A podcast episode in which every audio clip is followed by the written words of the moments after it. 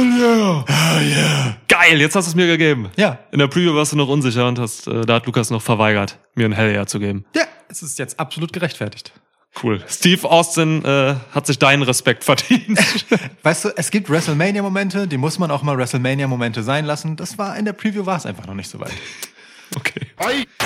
Welcome to a new episode of Schwitzkasten. Schwitzkasten, Schwitzkasten, Schwitzkasten. Schwitzkasten.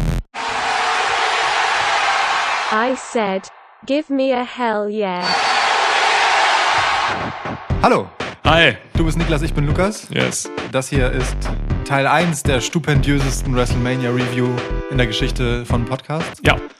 So ist es. Wir haben die erste WrestleMania-Nacht des Jahres 2022 hinter uns. Sind frisch zurück äh, von einem gecharterten Flug aus Dallas, Texas.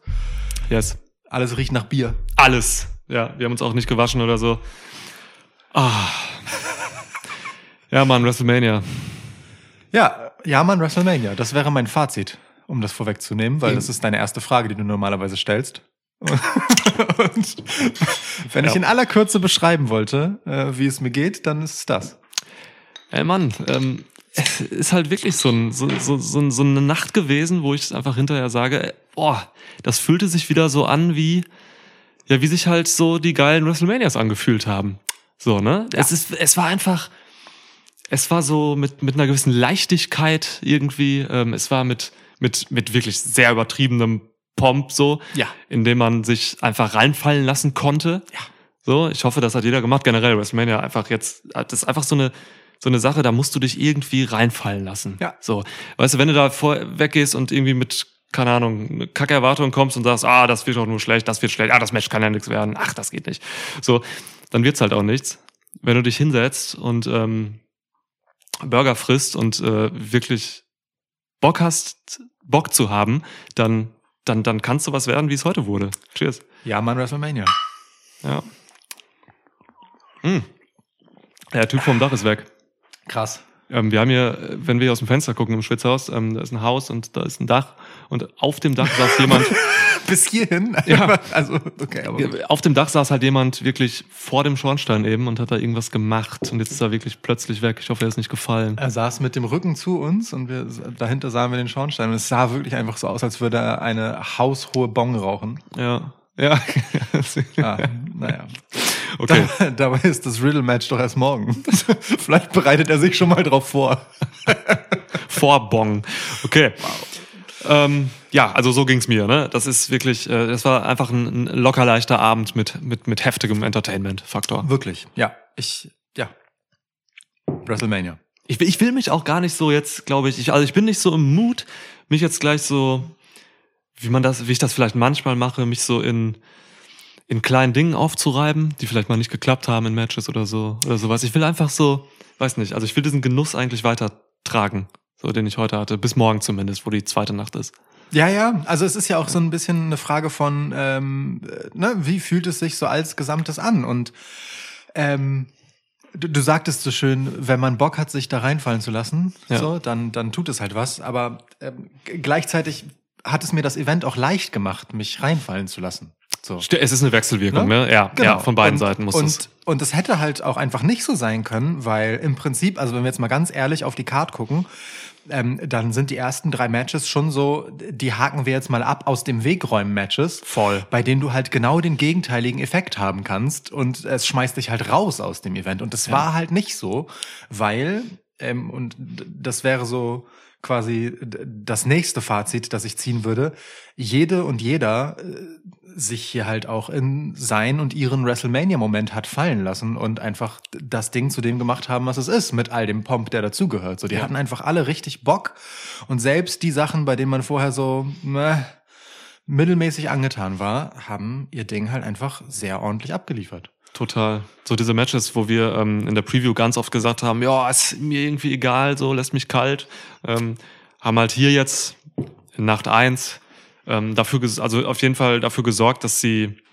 dass sie unterhalt, unterhaltsam waren. Also ich habe mich jetzt nicht wirklich gelangweilt, obwohl die ersten, wie du schon sagst, drei Matches jetzt hier eigentlich auf der Card jetzt nicht so die Burner sind. Ne? Ja. Aber wenn ich dann so einen Logan Paul sehe, der einfach so massig Bock hat und so Ja. gut performt, Ja.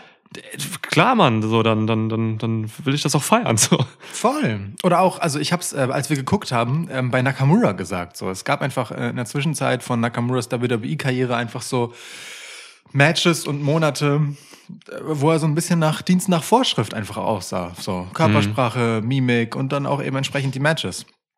Ähm, und das war hier halt nicht so. So, die haben, wie gesagt, das ist für alle Beteiligten offensichtlich einfach ein WrestleMania-Moment gewesen und nichts fühlte sich egal an. Nichts fühlte sich wie so ein normaler Ja. Tag auf der Arbeit an. Ja. Und das ist, ähm, das ist halt ein Ding. Das macht halt am Ende was. Also Das, ich, das, das sieht man in den Gesichtern der PerformerInnen so, ne? Das ist so, ah, mein Gott, also gerade so die, die, die, die, die Big Moment Matches hier und sowas, ne? Wie, Alter, wie investiert einfach jeder und jede waren. aber hallo. Und ey, Momente, ne, ist halt das Ding. Also Nacht eins hat schon einfach für eigentlich drei, finde ich, Übermomente gesorgt. Ja. So, ein wirklich großartiger Shit, Ja. der hängen bleibt. Ähm, weswegen WrestleMania WrestleMania ist für mich so, Ja. für eben diese heftigen Momente. Ähm, wir hatten einfach Cody Rhodes, wir hatten Stone Cold Steve Austin und ich will noch den Bianca Belair-Sieg einfach mit dazu nehmen, weil Unbedingt. Bianca Belair einfach immer eine Attraktion ist, ob jetzt WrestleMania ist oder House Show. So. Ja. Ah, köstlich.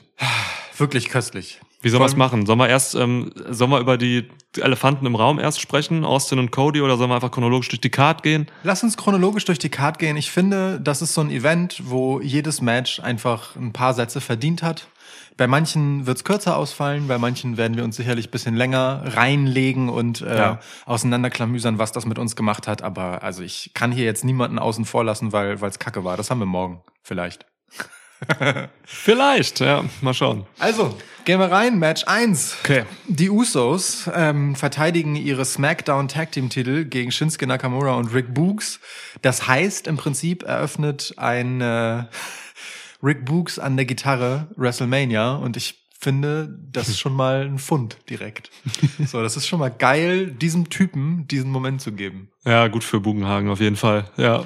Mega. Entrance war auch heftig, ne? Also mit den ganzen Laser-Shit und so. Ja, Mann. Ja, Mann, ey, WrestleMania ist halt so abgefahren in der Präsentation. Das wird halt einfach immer krasser und dann bist du auch noch in Texas, wo es halt noch mal ein bisschen krasser wird. Ey, dieses Bühnenbild, dieses riesige WrestleMania-Logo, das dann plötzlich auch noch komplett ein Screen vor einem anderen riesigen Screen Ja, war. ja. Alter, Ja. meine Fresse. Groß. 75 Prozent von Texas hatten äh, während WrestleMania Nacht 1 keinen Strom. so. Also, also so wie jeden Abend. Ja, stimmt, das ist ja die Infrastruktur in Texas. Ja. Wow, ja, heftiges Bühnenbild und dann kam diese Entrance halt auch einfach heftig rüber. So, Ja, voll. so egal mir Shinsuke und Rick Books und das Match an sich eigentlich auch sind. So, ja, ja gut, das war noch schön für Bugenhagen, für Books, aber äh, sollte nicht lange schön bleiben für ihn. Leider nicht. Also, ne, es äh, schickte sich an, ein launiges Match zu sein, so. Äh, Rick Books mit, Zitat, The Strength of a Thousand Suns. Ja, Was auch übrigens eine Beschreibung eigentlich des Bühnenbilds sein könnte. Ich glaube auch, da waren, gemessen in Sonnen äh, waren das ungefähr 1000, die Ja. im Stadion waren. absolut. Ähm, aber ja, ähm, äh, hatte noch äh, einen schönen Vertical Suplex, äh, ja, Kniebeugen-Moment mit einem Uso und als dann der zweite Uso ihm auf die Schultern sprang danach, ähm, gab leider, wie wir dann gelernt haben, ähm, die Patellasehne im Mhm. Qu Quadrizeps nach. Okay. Ja. Ja, und äh, er sagte zur Seite weg, ähm, tja, muss operiert werden, musste rausgetragen werden. ja. Schade eigentlich. Will niemand haben am, äh, an so einem Abend. Ja, So völlig tragisch. Ähm, ja, so gut, so wurde das Match schnell.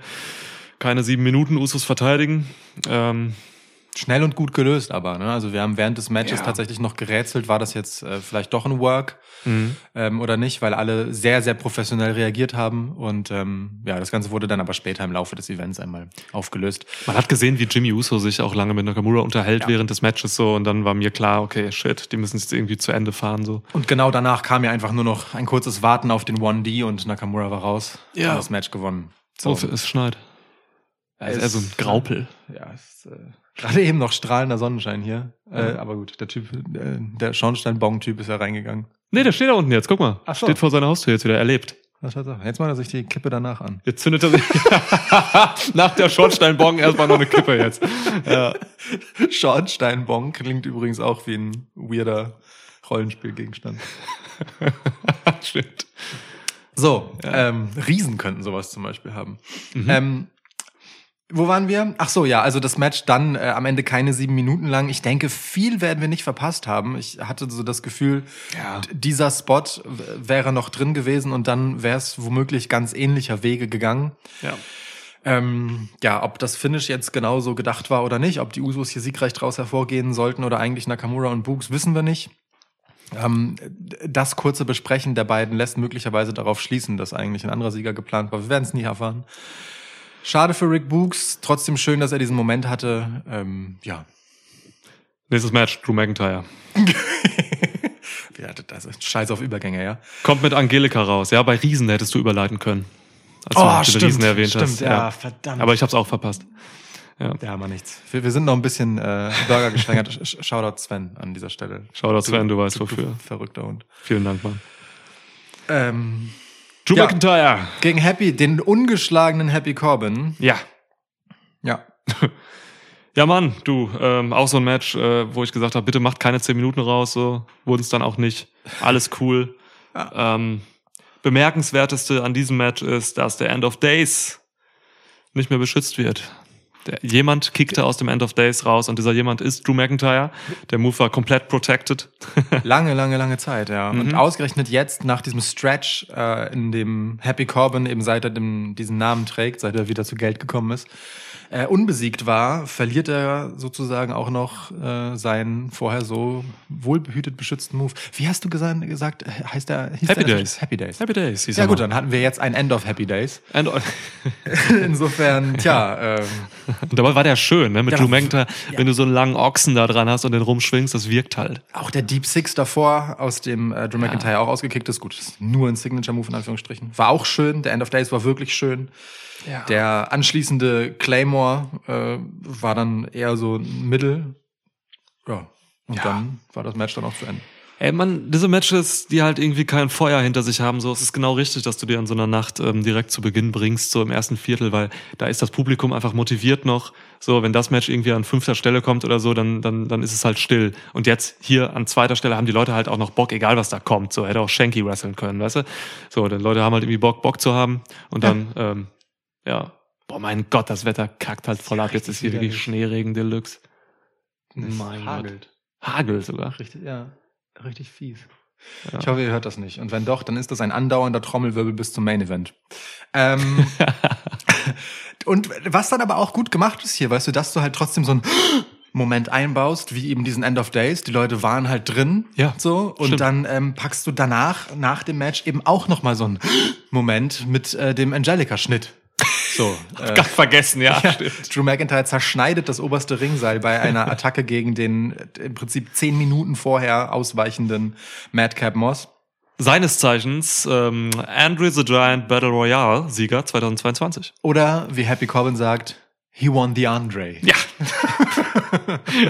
Was ja auch stimmt, das ist ja die Statue von André, Stimmt. von Andreas Ja. Giant. Es mag das glanzloseste Andre the Giant Memorial Battle Royale aller Zeiten gewesen sein. Heftig. Leute ja. flogen einfach übers oberste Ringseil, als wäre es egal. Heftig. Aber genau so war es dann halt auch. Egal. ja. Finn Bella hat er auch nicht gewonnen. Aber Ja. drei Leute auf einmal rausgeworfen, wenigstens. Immerhin. Und Damien Priest. Nee, Madcap Moss hat drei Leute auf einmal rausgeworfen und nur Finn Balor blieb übrig. Egal, wollen wir diesen nicht Match, so also ey, komm, Nein, müssen wir ist jetzt auch egal. nicht. Halt die Schnauze. Ja. Genau. So, ähm, ja, also äh, McIntyre gegen Corbin war ziemlich genau das, was man erwarten konnte, aber halt genau richtig verpackt für die WrestleMania-Bühne, nicht zu lang. Ja. Äh, alles gut, völlig in Ordnung. So, und dann haben wir die Mysterios Mhm. gegen Miz und Logan Paul. Und wir hatten Bock auf dieses Match. Ja. So, Mann, und das liegt nicht nur in der Pokémon-Karte, die äh, Logan Paul mitgebracht hat als Kette. Bestes Gimmick, wirklich bestes Gimmick, das einfach als Kette zu tragen. Also als wir geguckt, als wir geguckt haben, ähm, das, was uns am meisten wirklich fasziniert hat, äh, war, glaube ich, wirklich Logan Paul so, ne? Ich habe in der Preview gesagt, er könnte so eine Performance äh, liefern wie Bad Bunny letztes Jahr bei Mania. So, und das hat er ja meines, meiner Meinung nach gemacht. So, Absolut. Der, der Mann ist absolut TV-ready, der Mann ist absolut ähm, Mania-ready. Der hat einen festen, coolen Charakter, den er spielt, den er auch wirklich ähm, überzeugend rüberbringt. Voll. So, und er kann halt athletisch einfach komplett mithalten mit solchen Giganten wie Rey Mysterio. Voll. So. Also ich meine, äh, jetzt mal so ganz oberflächlich betrachtet, sah er am fittesten aus von allen Vieren im Ring. So. Das muss man ja auch immer mal festhalten. Ähm, und hat, hat auch viele Kleinigkeiten gut gemacht. So, also Ja. ähm, im Prinzip eine ganz andere Performance als die von Bad Bunny, so, äh, bei dem es dann eher um Spots ging. Ähm, Logan Paul hat natürlich in einer Heel-Rolle hier und deswegen auch eine ganz andere Rolle. Ähm, einfach auch die vielen Details gut gemacht. So, da wurde da einfach sehr schwungvoll in den Cover gegangen. Ja. Da wurde, ähm, keine Ahnung, äh, beim Neckbreaker halt einfach der Kopf von äh, Dominic Mysterio anständig festgehalten, dass das Ja.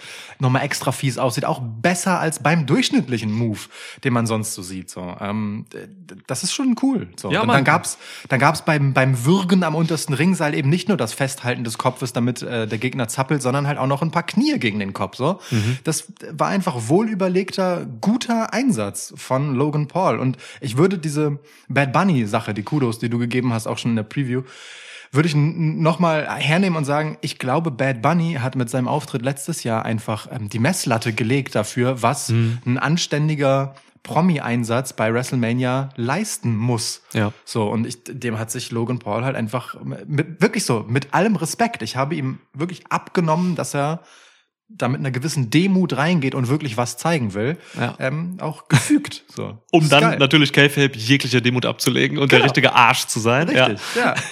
ja. Ja, schön. Auf, auf, hast du vollkommen recht. Also ich, diese Energie, die Logan Paul mitgebracht hat, hat mich halt umgehauen. Der hatte halt so eine Force hinter allen Moves, so, ne? hinter allen Kicks. Diese ähm, Tres Amigos, die er gemacht hat, Oh ja. ähm, waren auch wunderschön. Ähm, Der Eddie Shake. Der Eddie Shake, klar. Also Dominic Mysterio kam in Eddie Guer- Guerrero äh, Gedächtnisoutfit raus. Ähm, kleines Tribute. Ja, Mann, also sogar, Dom sogar Dominic Mysterio, für den wir noch nie irgendein wohlwollendes Wort hatten in diesem Podcast, Das stimmt hat nicht. hier gut gerasselt. Das stimmt nicht. Ich möchte anmerken, wir haben äh, Dominic Mysterio den Respekt zukommen lassen, den er verdient hat, nachdem er sich von Seth Rollins einfach aufs brutalste hat vermöbeln lassen. Ah, okay, stimmt. Für Körpereinhalten hat er, konnte er gut. ja. Genau, aber das hier war also jetzt war- Kindesmissbrauch damals. Absolut. Ja. War, aber es war hands down. In Texas wäre das klar gegangen, da hätten wir es auch machen können.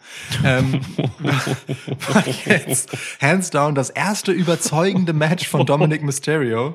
Warte, der hängt noch nach. Entschuldigung. Ich dachte, wir können ihn vielleicht so ein bisschen runterspielen. Ja, nee. Ähm, war das erste überzeugende Match von Dominic Mysterio. Äh, Punkt. Ja, Punkt. Ich Ah, wollte gerade wirklich, sagen, Seit so. gibt's nicht. Ja, also wirklich. Ich äh, meine jetzt nicht, dass er hier äh, Kilometer, äh, Kilogramm schwere Lasten zu tragen hatte, aber das, was er gemacht hat, hat er anständig gemacht. Von seiner eigenen Offensive bis zum Selling war das gut. Ja. Ja. Und dann, ähm, interessant, Postmatch. Äh, Gewinnen erstmal Miss und Logan Paul. Ach so, ja, Ja. stimmt. Klar, haben sie gemacht. äh, wie Skullcrushing Finale gegen Dominic, glaube ich, ne? Äh, weiß ich gar nicht mehr. Weiß ich auch nicht mehr. Keine Das wichtigere Skull Crushing Finale kam ja auch danach. Ja, eben. Postmatch, ähm, Miss turned gegen, gegen Logan Paul. Miss turnt vor allem sehr langsam seinen Kopf in Richtung Logan Paul mit einem argwöhnischen Blick. Wie gesagt, King of Overselling. Ja, das sind halt so Typen einfach, die wissen einfach, wie sie mit der Kamera umgehen sollen. So. Ähm, Logan Paul guckt ja auch so bewusst dann weg und grin, grinst so debil. Und dann, ja, dann kam halt dieser Blick von, äh, Alter, guck mal, der baut eine neue Bong jetzt. Der Mann, von dem wir eben geredet haben, draußen, so eine riesige Stange bringt er jetzt in sein Haus. Fuck. Das sieht wirklich so aus, als Ja, das qualmt gleich richtig durch hier. ohne Scheiß. Wir halten euch auf dem Laufenden über diese Entwicklung. Wir können das Fenster aufmachen, dann ziehen die Dämpfe vielleicht hier rein. Am Ende ist es ein Terroranschlag, was der da macht. Wir müssen die für morgen konservieren für das Ja, äh, Riddle-Match. Ähm, okay. Also, die, und das Wichtige ist, ähm, hier turnt nicht nur Miss gegen Logan Paul und seinen Teammate einfach so, sondern das ist ja die 11 Minuten 15, die das Match davor dauerte, vorgebaut worden. Logan Paul hat sich als klarer Heel und Wichser in das Match reinkommend legitimerweise unser aller Respekt erarbeitet in der Geschichte. So, er ist halt nicht mehr dieser von der Seite reinkommende, verwöhnte YouTube-Star, sondern jemand, der sich vorgenommen hat, hier eine anständige Wrestling-Show abzuliefern. Und genau da, wo man sagen könnte, Logan Paul hat The Miz vielleicht ein bisschen die Show gestohlen, ist es Miz dann auch zu viel und Mhm. äh, er kloppt ihn um und wir haben im Prinzip freien Weg für The Miz geht weiter als Arschloch-Heel und Logan Paul könnte jetzt also, halbwegs legitimen WWE-Run als Face hinlegen, weil warum nicht? Voll. Hab ich. Ey, du, ich habe das ja gesagt, ich habe halt einen Softspot für, für Smith und alles, was er macht. So, ne? Und ich hätte schon tatsächlich Lust auf eine kleine Fehde zwischen den beiden jetzt. So. Es mag viele nicht interessieren, so, ist auch okay. Ähm, aber wenn mir Celebrities und solche Leute halt wirklich, wenn, wenn die mir zeigen, dass sie abliefern können, so, dann sollen sie, dann, dann will ich das auch ähm, honorieren und dann habe ich da Bock drauf. So. Muss gerade nachreichen, der Skull Crushing Finale war gegen Ray. am Ende. Ähm, hab gerade nachgeguckt. Ja, und ähm, ich, ich kann mir sogar vorstellen, also wenn man jetzt sieht, so dass Logan Paul halt wirklich gut ankommt und gut performt, dass man mit ihm halt als Face durchgeht und Ja, so. Und Miss, Miss halt einer der besten ist, der das halt dann etablieren kann als Gegner. Das sehe ich. Warum nicht? Mein Gott, mach das. Also es ist halt einfach auch etwas für ein neues Publikum im Zweifelsfall. Logan Paul hat halt einfach eine gewisse Reichweite. Warum nicht? Ja. Und hat halt eben diese Pokémon-Karte, die most expensive. Ja. Ja, Ja, Vince will die vielleicht auch haben. Nachdem er schon dieses komische goldene Ei verloren hat. das stimmt. Vielleicht Ja. investiert er jetzt in andere Sammelgüter. Ja, stell mir Vince gerade mit so einer Pokémon-Kartensammlung vor und mir gefällt das Bild sehr gut. macht jetzt in Trading Cards. Ja, Ja, ist geil. gut, ist gut. Irgendwann mal, das ist mein Ziel, Bucketlist, ganz oben. Irgendwann mal ein Magic the Gathering Spiel gegen Vince McMahon. Der hat einen Black Lotus. Der spielt dann nur mit Riesen und so. Mhm. Weißt du, immer nur so Barbaren, Riesen. Geil. Miss, ey. Äh, Vince. Black Lotus war ist ein Lucha Underground Charakter, ne? Black Lotus? Ach, guck mal. War das nicht sogar Io Shirai? Oder so? Lotus Tribe gab's da. Äh, egal, wir Ja, ja. bevor wir jetzt abschwanken, wir haben ja noch ein paar Matches. Das stimmt. äh, und vor dem nächsten Match gab es erstmal einen äh, Gable Stevenson-Applaus. So, cool, okay. Ich glaube, Texaner finden das gut, Wahrscheinlich. wenn man zwischendurch Olympioniken rühmt. Der WWE hat offensichtlich krass Bock darauf, äh, aus ihm einen neuen Kurt Angle zu machen. Ja. Nur halt ohne Ausbuhen vielleicht. Mal sehen. Bis jetzt sehe ich das Charisma bei ihm noch nicht. Ja, eben so in deswegen vielleicht, Momenten. vielleicht ohne Ausbuhen, weißt du? Hauptsache erstmal seine Errungenschaften in den Vordergrund stellen, um so, so eine gewisse Legitimität Ja. mitzunehmen, weil wenn er halt nun mal tatsächliche sportliche Wettkampferfolge sammelt, ja, nicht nur ein paar vorweisen kann, sondern sammelt. Ja.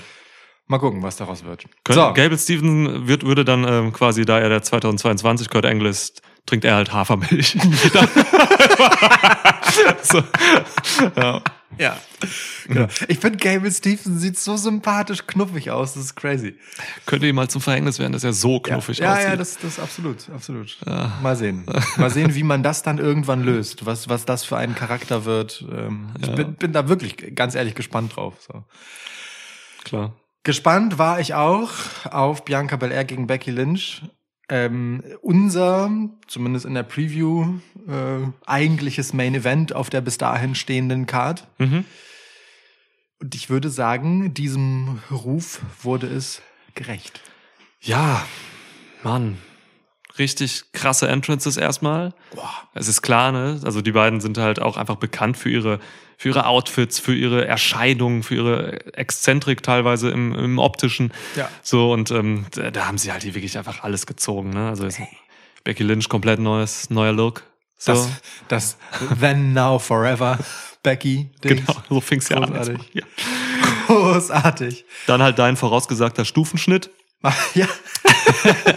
er ist noch ein bisschen weirder mit diesen freien Ohren. Sie sieht ein bisschen aus wie so eine, wenn sie, ähm, wenn sie jetzt so platinblonde Haare hätte, dann könnte sie locker als Elbin durchgehen oder so. Weißt du, in so einer Herr der Ringe-Verfilmung, spitze Ohren natürlich noch und dann läuft das. Ich weiß, was du meinst. Ich habe sie aber eher so ähm, nach dem Motto, ich habe mir aufgeschrieben, Becky Lynch von Steampunk zu Cyberpunk.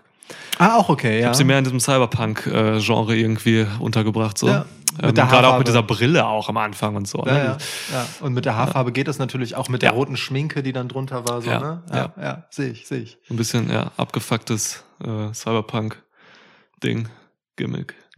Ja, du, ähm, und Bianca Belair kommt dann halt mit Blaskapelle raus. Ähm, Geil. heftige, heftig, heftig kombiniert mit ihrer, mit ihrem Entrant-Theme. Mega, mega. Richtig stark. Und ich finde auch hier schon ähm, große Liebe für, für diese Details ähm, und den Unterschied zwischen den beiden halt einfach, weil Becky kriegt halt so ein vorgefertigtes, beauftragtes Videopackage, so, wo sie in den Mittelpunkt gerückt wird. Sie wird von einem Chauffeur auf die Bühne gefahren im Auto und stolziert dann alleine runter. Und Bianca Belair wird von einer ganzen ekstatischen Marching Band eingeleitet. Ja. Ähm, so, sie ist quasi der People's Champ und Becky Lynch einfach so die, die Einzelgängerin, die sich das Ganze einkauft.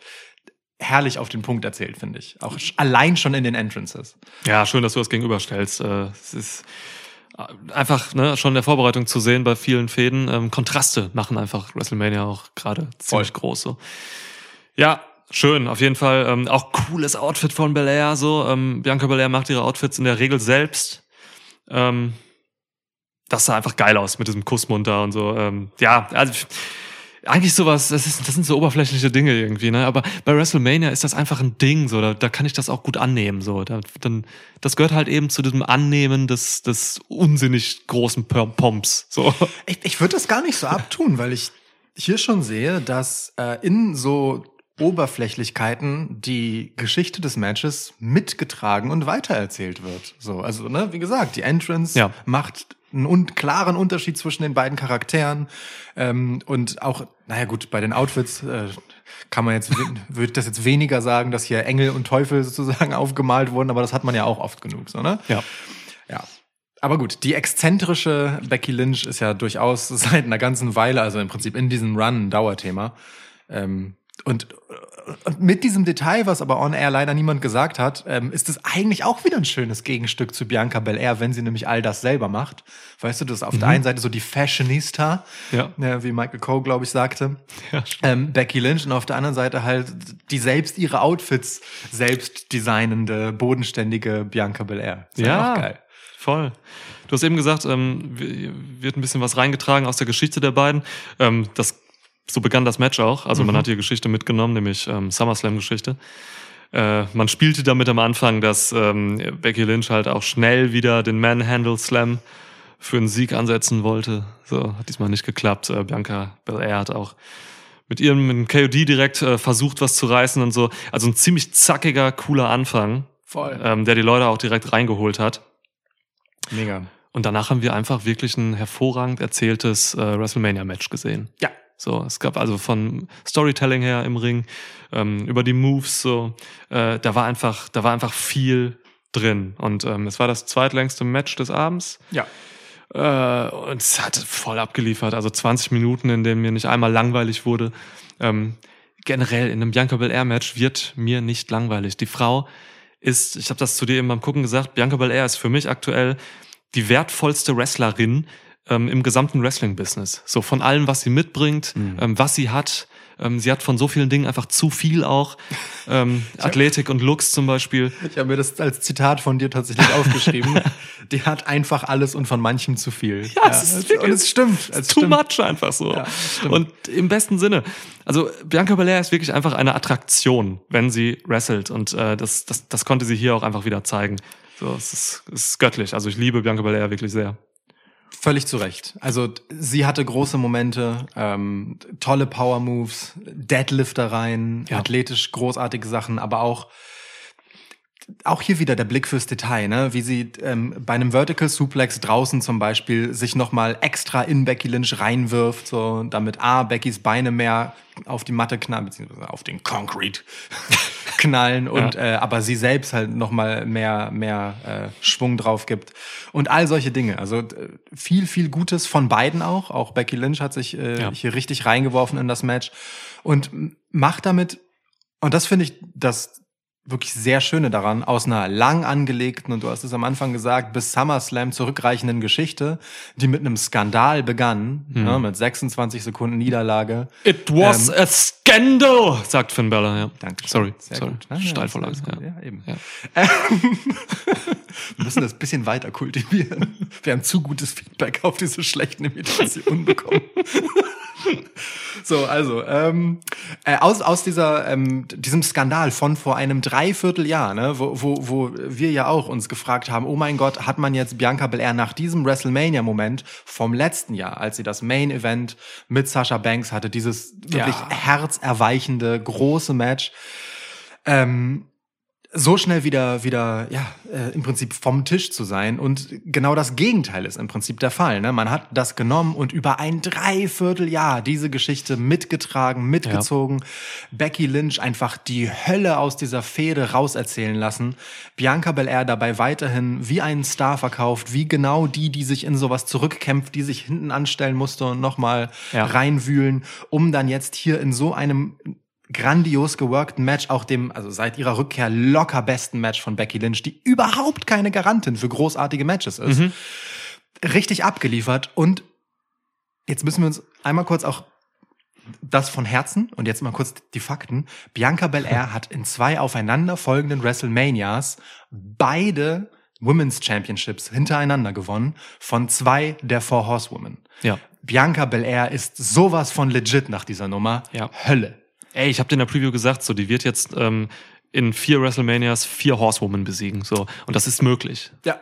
So voll, also richtig, richtig schön, dass du das, dieses wirklich, muss man muss ja sagen, dieses heftig ähm, inszenierte Long-Term Storytelling hier mit Bianca Belair, dass du das nochmal so hervorstellst. Von Mania zu Mania war das einfach großartig. Ja. Und dann, dann, dann muss man halt auch in Kauf nehmen. Guck mal, der Typ steckt draußen jetzt fest in der, im Fenster. Ah, jetzt hat er es geschafft, okay. Er war wieder auf dem Dach. Das heißt, noch ein bisschen Ja. busy, weißt du? Ja, ja. ja. Ähm, genau, von Mania zu Mania mit Bianca Belair. Man muss dann auch in Kauf nehmen, dass es halt hin und wieder eben diese Rückschläge, Rückschläge gibt, so. Und Eier haben, diese Rückschläge dann auch so zu verkaufen als Rückschläge. Ja. Um dann eben diesen Profit dann wieder Monate später zu bekommen daraus, so, ne? Unbedingt. Ja. Unbedingt. Kein- Dividende, nee, wie ist das? Rendite? Devisen? Aktien? Was? Ich- Wir können, wir können auch äh, im Wrestling halbwegs gängige Begriffe benutzen und kein Payoff, ohne dass du vorher halt genau da rein investierst. So, und das Risiko eingehst, Ja. dass jemand halt auch einfach scheiße rauskommen kann aus so einer Geschichte. Ja. Und hier ist einfach das Gegenteil der Fall. Also auch, ne, auch Becky Lynch bricht sich damit keinen Zacken aus der Krone. Das ist kein, kein, ähm, wie man das hin und wieder mal sieht, so dievenhaftes, oh Gott, jetzt muss ich mir hier so eine Niederlage worken Match gewesen, sondern das ist so ein Ja. richtiges, ich schmeiß mich jetzt für dich rein und wir machen daraus eine richtig geile Nummer. Ähm, Ding, auch von Becky. So, Mhm. das ist schon schon heftig. So, es ist ne die erste Championship-Match-Niederlage von Becky Lynch seit drei Jahren. So, das ist ein Wahnsinn. riesen Ding. So, das ja Lynch hat sich keinen Zacken aus der Krone gebrochen, ähm, aber äh, hat halt Bianca Belairs Gesicht fast gebrochen. Schöner, ähm, ja, wie heißt das? X-Handle-Leg, Cannonball-Leg, keine Ahnung, wie man es nennen soll. Ein Überschlag mit der Hacke voraus in Biancas Fresse, sag ich. so. ähm, Ja, voll auf die 12 so. Danach, ähm, Ref hat auch gecheckt. Äh, Becky Lynch hat selbst gecheckt, so, hey, Bianca, alles klar. Ähm, ging halt aufs Auge. Wird jetzt bei Raw mit Sicherheit ein fettes, geschwollenes Auge haben. Ähm, sah man jetzt schon nach dem Match, wie, wie das Gesicht angeschwollen ist. Aber ist nichts Schlimmeres passiert, glaube ich. Mhm. Und äh, ja, also kleiner Schocker so im Moment äh, Ja. im Match, aber alles cool. aber gibt ihm halt eben auch noch mal ein bisschen extra Würze, ne? Mhm. Also d- auch Becky hat hier Sachen gemacht, die sie nicht immer macht. So, die, die haben schon haben schon richtig da rein investiert und sich gut was überlegt für die Nummer. Auch so, Ja. ich hab's geliebt in dem äh, am Ende nicht geklappten, kurz vor kurz vor dem Finish KOD Attempt von ähm, ähm, Bianca Belair, wo sie Becky auf den Schultern liegen hatte und Becky sich da halt so auf dem Rücken so am, äh, am, am obersten Ringseil festhielt und dabei halt so, so, also so kopfüber da zerrte, wirklich in, in Verzweiflung. Das sah so krass und intensiv aus. Das war so kurz vor dem, vor dem richtigen Finish schon so ein, so ein richtiger, boah, hier geht's gerade um alles Moment. Ja. Ganz, ganz großes Kino. Das ist halt die Sache, ne? Ich habe ja auch gesagt, so in der Vorbereitung, alle Promos zwischen den beiden und so waren halt wirklich glaubwürdig. Und das ist halt das Wichtigste für mich im Wrestling. Und auch dieses Match wirkte halt so, als wenn es, als wenn die wirklich verdammt nochmal um was kämpfen. So. Ja. Da war halt Ja. wenig Choreografie drin und äh, einfach sehr viel intensive Glaubwürdigkeit. So. Und das, ja, weiß ich sehr zu schätzen. Ähm, ja, ey, Mann, und was ich auch zu schätzen weiß, äh, ist dieses Finish, Alter. Ja. Ähm, Oh ja. KOD, vielleicht der beste, den wir je gesehen haben. Ja. So, also sie hat, Bianca Belair hat quasi so ein Sit-Out-KOD gemacht, wo sie sich am, im letzten Moment nochmal wirklich, ähm, wo sie nochmal hochspringt, beide Beine so spagatartig fast nach oben reißt und dadurch wirkt der Impact einfach so gut. Das heißt, Bianca Belair verbessert sich nicht nur seit Jahren ständig am Mic, sondern wird im Ring auch noch immer besser, indem sie halt solche Details einbringt. Ja. In genau den richtigen Momenten. Also geiles Finish hier. Und dann ist Bianca Belair neue Raw Women's Championess. Großartig. Großartig. Ja. Erzählt und auch hier nochmal den Hut äh, gezogen, nochmal für Becky Lynch, erzählt halt in einer Geschichte, die auch vom ersten Moment an einfach die Qualität von Bianca Belair mit unterstrichen hat. Ne? Also wir haben eine Becky Lynch gesehen, die das Ganze, du hast es am Anfang gesagt, schnell beenden wollte, ähnlich wie bei SummerSlam. Ja. Äh, und auch danach ganz schnell nachlegen wollte mit äh, dem Pin, bei dem sie extra Leverage über die Beine auf den Ringseilen holen wollte, weil sie halt im Zweifelsfall weiß, oder darüber miterzählt, diese Bianca Belair ist mit jeder Minute, die das Match dauert, im Zweifel die bessere Athletin. Ja. Und ähm, ich tue mir einen Gefallen, wenn ich das Ding hier irgendwie schnell rumreiße. Und wir haben im Laufe des Matches einfach mehrfach eine Becky Lynch gesehen, die etwas versucht und versucht und versucht und immer verzweifelter in ihrer Körpersprache und ihrem Gesichtsausdruck wurde. Ähm, am Ende sich halt wirklich ne, noch irgendwie durchs Match gezerrt hat und so. Ähm, ganz, ganz großartig, weil das in diesen, in diese Stärke von Bianca Belair, nämlich diese Athletik, noch mal extra rein investiert auf der Story-Ebene. Ähm, so dass wir jetzt wirklich eine richtig, richtig krasse neue Raw Women's Championess haben. Gratulation. Gratulation. An beide hier für einen wirklich toll erzählten Titelgewinn. Jupp. Cool. Cool. Apropos toll erzählt. Ja, wahrscheinlich, also für mich jetzt schon der WrestleMania-Moment, was soll da morgen noch kommen, so. Ähm, einfach wahnsinnig geil. Seth Rollins kommt raus, heftiges Outfit auch. Seth Rollins kommt raus mit, mit halt einem, äh, ich weiß nicht, es sah halt aus wie, wie so ein, so ein Highschool-Absolventinnen äh, Umzug oder so, weißt du, als würde Ja. dann so alle ihren, ihren äh, Highschool-Jahrgangssong grölen. und Seth Rollins kommt raus und suhlt sich quasi in, ja, in diesem Chor. Ja. Und danach der Moment. Das Licht geht aus. Licht geht an. Nee, beziehungsweise erstmal Wrestling is more than one royal family. Oh ja, die Cody Chance. Sie, sie kamen, sie kamen vorher nicht richtig durch. Ja, ja, ja. Äh, ihr müsst euch vorstellen, Niklas hat die, die ganze Zeit wirklich so um Ruhe gebeten, damit er hören kann, was das Publikum chantet. Ja. Auch Seth Rollins hat dann ja ins Publikum geguckt. Er wollte die Chance haben. Ja. Dann kamen sie nicht, nachdem er ein bisschen wartete. Lukas Äh, sagte schon so, ja, es ist, es ist halt WrestleMania-Event-Publikum, die wissen vielleicht gar nicht, dass Cody jetzt kommt. äh, Es gab bestimmt genug Leute, die es wussten, aber viele halt auch im Zweifel nicht. Ja. Die waren nur für Stone Cold da. ähm, naja, und dann geht das Licht aus und dann, und dann kommen die Chants mehr durch. Dann, dann wurde es klar. Und dann, ja. Mann, und Cody kommt halt wirklich raus als der Cody, der er zuletzt war. So, ähm, es der gleiche Themesong, ne? Also erst ähm, der, der, der Spruch am Anfang, dann halt äh, Kingdom, ähm, die, die, die Mucke, die er auch bei AW verwendet hat, ähm, das Outfit, Die Hebebühne. Prinzip, alles, ja, Hebebühne. Ja. Nur der Kronleuchter kam nicht mehr drüber.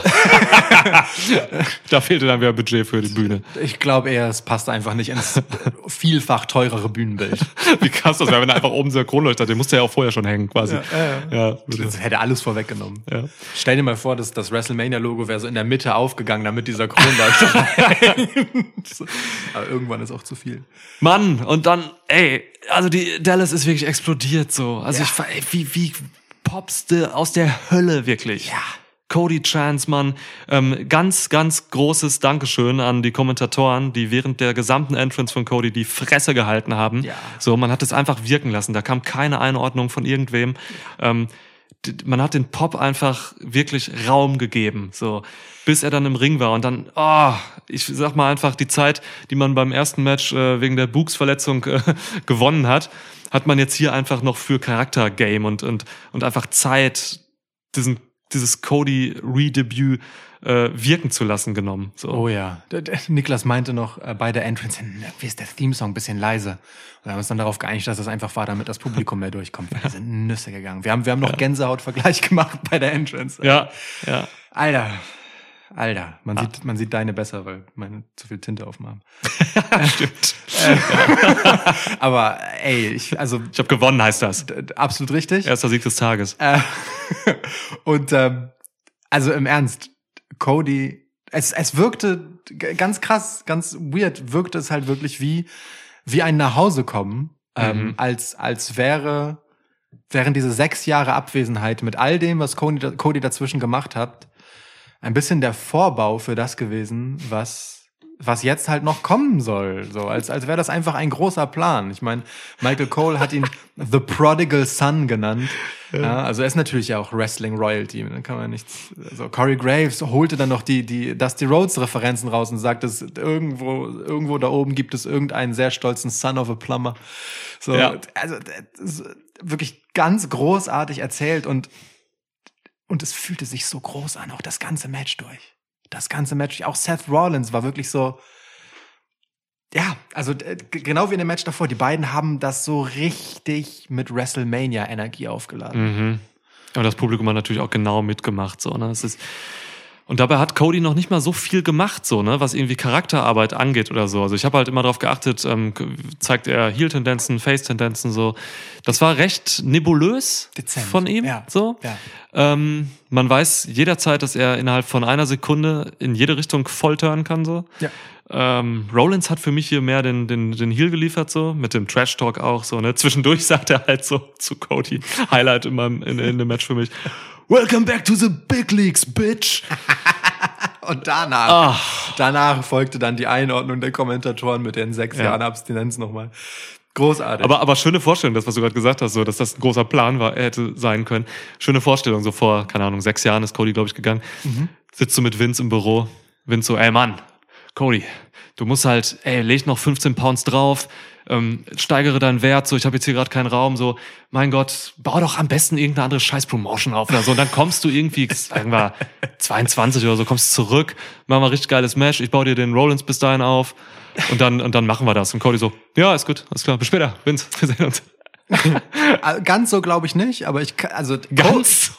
Cody würde ich das glatt unterstellen. Also und ich meine das im positivsten Sinne, weil letztendlich kommt er ja aus einer ne, Familie mit einer einschlägigen Vergangenheit und Dusty Rhodes ist halt einfach ein großer des Sports gewesen und hatte eine große Karriere und kommt aus einer Zeit, in der man halt in den territorialen Ligen sich tatsächlich seinen Ruf aufgebaut hat und dann zu WWF kam als so eine, naja, self-made Ich-AG als Wrestler. Ne? Das, Ja. das hat ja alles eine gewisse Historie. Und Cody ist nun in einer Zeit groß geworden, in der das eben nicht mehr so war, in dem WWE halt dieser quasi Monopolist war, so.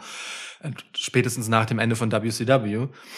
Und ähm, hat dann letztendlich aber ein Stück weit den Weg beschritten, der ihm in- vielleicht etwas mehr in die Wiege gelegt wurde, als genau dieser, der, der Corporate-Made-Typ zu sein. Er hat es einfach selbst in die Hand genommen und groß ist tatsächlich ja, ne, für seinen Marktwert. Also, meine, Sie haben's- Die Kommentatoren haben es so schön gesagt, charged his stock. So, ähm, und kommt jetzt halt zurück und kann und das sage ich wirklich mit großem Respekt vor dieser ganzen, vor diesem ganzen Schritt und all dem, was Cody in der Zwischenzeit unternommen hat, kommt jetzt halt zurück, um die WWE-Karriere haben zu können, die er sonst nicht gehabt hätte. Der wäre nicht im WrestleMania, in so einem WrestleMania-Spot gegen einen Ja. Multi-World-Champ wie Seth Rollins gewesen, gegen den Kronprinzen quasi, wenn Roman Reigns nicht wäre, so, ne, der zwischenzeitlich die Company für Jahre auf seinen Schultern getragen hat. Da wäre Cody Rhodes nie gelandet, wenn er das nicht, wenn er nicht seine Eier genommen hätte und gegangen wäre. Ist halt so. Und er wird auch nicht so viele Millionen verdienen. Das ist jetzt einer der bestverdiensten Leute bei WWE. So. Locker. Ja. Also, weißt du, ich habe wirklich großen Respekt davor, was wir hier gesehen haben. Und genau so fühlte es sich halt an, wie, okay, Leute, es ist wahr geworden. So. Ey, das finde ich voll wichtig, was du gerade gesagt hast. So, dieses, also lasst das mal für euch auch wirken da draußen so. Ist halt echt so, ne? Der hat halt im Prinzip den American Dream gezeigt. So im, Voll. im Wrestling-Business. Ne? Es ist Ja. Eier genommen, ist weggegangen, hat halt seinen sein, sein, sein Wert gesteigert und kam jetzt wieder so und krass, Ist krass. halbwegs geläutert, bei WWE ausgeschieden, nach mehrfachen Versuchen, ihn irgendwie in so Ja. ja. Upper-Mid-Card-Region Relevanz zu pushen. Und das war aber auch schon das höchste der Gefühle. Ja. Und ist einfach als Star zurückgekommen. Also schon relativ self-made. und kann jetzt machen, was er will. Ne? Und das ist halt eben, das ähm, manifestiert sich halt daran, dass er eben ähm, optisch, musikalisch und wrestlerisch halt einfach so zurückkommt, wie er zuletzt halt war, wie er sich aufgebaut hat. So, ne? Ja. Er kommt jetzt nicht raus mit einem Schnurrbart und heißt Dashing oder so. Oder als Stardust. Da, Ja. da, das ist das Ding, ne? Er ist nicht als WWE Cody zurückgekommen, stimmt, das ist voll wichtig. Ja. Sondern als der Cody, den er in der Zwischenzeit aus sich gemacht hat. Und Der das ist gebaut, ja. Also das ist krass, das ist bemerkenswert. Und ich glaube, ich denke kurz nach, aber ich glaube, das ist beispiellos in der Geschichte von WWE. Ist es? Der, ja, muss es sein. Muss es sein, weil es ja auch sowas wie AEW noch nie gab in der Größenordnung. So quasi. Ja. Ähm, ja, Wahnsinn. Selbst zu WCW-Zeiten, das war was anderes, ne? Da war eine andere Promotion, die hat Leute abgeworben, so. Mhm. Aber, und das ist eine Zwischenstation sozusagen, wo man dann die Konkurrenzverhältnisse im Zweifel ausgenutzt hat als Ja. Wrestler, ja, wenn man sich da so von der einen zur anderen hat schön für ein paar Dollar hin und her Genau. ähm, en- engagieren lassen. Cody ist ja wirklich durch mehrere Stationen gegangen und hat Ja. über Jahre hinweg mit einem gewissen Risiko auch Ja. auf sich gewettet. So und es kommt einfach als gottverdammter Star zurück. Und hey, das sage ich als jemand, der in diesem Podcast auch oft genug über Cody gerantet hat. So, Ja, ne? ja. Ähm, und ich kann auch immer noch nicht viel anfangen damit. So, also mit ihm als Charakter. Aber ich finde diese Geschichte aller Ehren wert. Ja, wirklich, Mann. Das ist wirklich groß. Das ist ein gottverdammter WrestleMania-Moment, sechs Jahre in the making. So. Cody wurde auch für mich jetzt immer, wo wir gerade bei den persönlichen Wahrnehmungen sind, ist Cody ist für mich einer der interessantesten Wrestler gerade da draußen. Einfach Tatsache. so. Es ist wirklich, und das zeigt halt auch eben dieser, also ne, ist auch nicht nur für mich, sondern halt auch für WWE, sonst würde er diesen Spot nicht haben. Ähm, man muss sich auch mal einfach ähm, online ansehen, so, ne, was mal so im Internet, was so die Videos zu, von Mania jetzt gestern, ähm, wie viel Klicks einfach alles mit Cody hat. So, ne? Der stellt halt Stone Cold Steve Austin total in den Schatten, so was diese öffentliche Wahrnehmung angeht. So, äh, das ist, das ist schon wirklich bemerkenswert. Also das ist eine große, große Sache, die wir hier erlebt haben. Und Seth Rollins, ähm, um ihn halt hier, äh, um seine Rolle hier auch nicht unter den Tisch fallen zu lassen, ist halt einfach der perfekte Gegner für, für so einen wiederkommenden Cody. Unbedingt. So, weil Rollins kann halt alles machen mit dem. Also das ist krass und, und, und er musste einiges machen. Also es gab auch diese kleine Sache für mich, ähm, dass äh, ich habe mir aufgeschrieben, Cody ähm, paid his dues so. Ähm, Cody musste hier richtig krass einstecken. So, Ja. also Ja. ich habe Rollins selten so stiff erlebt. Ja. Sag ich ganz ehrlich. Ähm, also sowohl halt von äh, vom Trash Talk her, aber auch so von den Moves und so. Also, bestes Beispiel: Es gab so einen Falcon Arrow, so einen delayed Falcon Arrow. Mhm. Ähm, den machst du eigentlich in der in der Mitte, der Ringmitte, weil der Falcon Arrow ist halt schon einfach ein, ein harter Move. Du grotzt halt den Gegner einfach auf den Boden und in der Ringmitte tut's halt am wenigsten weh, weil dort am meisten Federung ist. Gleichzeitig bounced er da aber besonders schön. Ja, ja, du bounce da so, sie- ne? Sieht krasser aus. Aber darum ging es hier vielleicht nicht. Ey, Cody, äh, Cody wird einfach von Rollins noch wirklich einfach drei Schritte in die Ringecke getragen und muss da halt diesen Falcon Arrow fressen, so. Da- Dann gab es so Eye Rakes, so böse Tritte, auch dieses, ähm, dieses, dieses Flying Knee, was Rollins immer macht. Ja. Das, das geht bei vielen immer so ein bisschen so an Schulter, Brust, so. Einfach bei Cody in die Fresse rein. So, also, das war so ein, als wenn Vince gesagt hat, hm, naja, Cody hat, hey Rollins, Cody hat ein bisschen böses Zeug gemacht die letzten Jahre auch gegenüber uns. Mach mal richtig. so. Es ist, ey, ich finde es das super, dass du das sagst. Bei, bei aller Meta-Ebene, die da noch ist, es ist ja auch für die Geschichte geil, weil wir, wir reden so viel über Cody Rhodes und ich finde es super, dass du Seth Rollins Rolle nochmal ansprichst.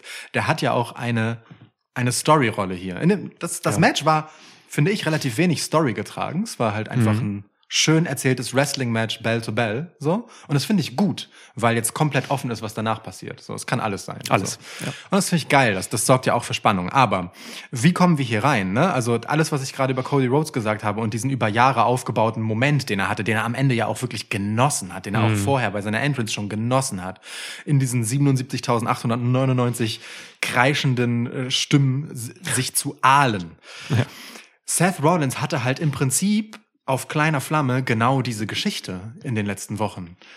Er ist der Typ, der die ganze Zeit versucht hat, seinen Moment zu kreieren und hat es nicht geschafft, seinen WrestleMania-Moment zu bekommen, kriegt ihn dann am Ende von Vince McMahon quasi ausgehändigt und ist dadurch ein Stück weit genau das Gegenstück zu dem, was Cody hier ist. Er kriegt halt einfach einen Moment, trotz all seiner vergeblichen Arbeit davor, ähm, und ist deswegen natürlich auch extra pumped so, ne, und, und, ähm, und möchte natürlich sein Revier markieren, das ist sein Moment, es soll sein Moment sein. Und dann kommt dieser Cody und nimmt ihn den weg. Und, und, und Seth begegnet dem erstmal mit einem gewissen Respekt, aber sieht dann natürlich auch, ey, das ist so ein Emporkömmling, der nimmt mir jetzt hier wieder was weg. Ja. So, und, und es ist geil, dass mit ausgerechnet dieser gegensätzlichen Geschichte ähm, Seth Rollins hier dieser großartige Gegner für diesen Cody Rhodes ist. Ich, also so und das genau dieses Gefühl hatte ich im Match halt auch so. Der nimmt mir jetzt hier was weg und das ist genau das Richtige, was du dann halt brauchst. So wirkt, ja, das hat er komplett transportiert, Rollins, ja. Ich würde dir nur an einer Stelle widersprechen. Ähm, Ich fand das Match dann doch auch relativ gut story-driven in der Hinsicht. Also, dass auch was erzählt wurde, nämlich, wenn wir mal vor allem so auf diese Sachen mit den Pedigrees gucken. Oh so. ja, das stimmt. Also, man hat hier schon diese, diese Triple H-Geist schwebt halt so ein bisschen über allem. Mhm. Man hat halt schon diese Pedigree-Sache so aufgenommen, weil beide halt diesen Move haben und beide irgendwie mit Triple H damit verbunden sind und so. Ähm, da hat man schon so ein bisschen, ein bisschen gemacht. Und ja, und das gehört ja eben auch ein bisschen zum Story-driven Storytelling, so, ähm, dass du halt, äh, dass du halt diese Emporkömmling-Sache hast und dieses, du nimmst mir hier was weg und so. Es ist schon, das, das hat man eben auch wrestlerisch dann wirklich in Hand und Fuß übertragen, so. Unbedingt. Ja, das Ja. stimmt. Aber weißt du, weswegen ich vielleicht dieses Story-Ding gar nicht so hochhängen wollen würde oder nicht so betonen? Ähm, für mich war es, wenn ich das positiv verpacken soll, und ich meine das wirklich positiv, ne? Also ich, ich meine gar nicht, hier fehlte es mir an Match-Story. Das ist gar nicht das Ding. Die beiden haben das ja gut, den Kontext eingeordnet, auch die Kommentatoren haben das anständig gemacht. Es hat sich halt richtig wie, wie ein Ereignis angefühlt. Wie so ein Ereignis, das natürlich eine Vorgeschichte hat so und eine Nachgeschichte haben wird, aber wie etwas, bei, bei dem das gar nicht so wichtig ist, wo es um diesen Moment geht. Ja. Und na gut, das ist auch die Geschichte irgendwie. Auch, das, ist, das ist tatsächlich ja auch Seths Geschichte, ne? Ja, ja. Auf diesen Moment hinkommt. Und genau wie der hat es sich angefühlt für beide. Und über die ganzen über 20 Minuten, die das Ding hatte, wie halt einfach ein richtig geschichtsträchtiges, großes WrestleMania-Ereignis. Nochmal, das einfach sonst nicht möglich gewesen wäre, wenn Cody nicht zwischenzeitlich gegangen wäre Ja.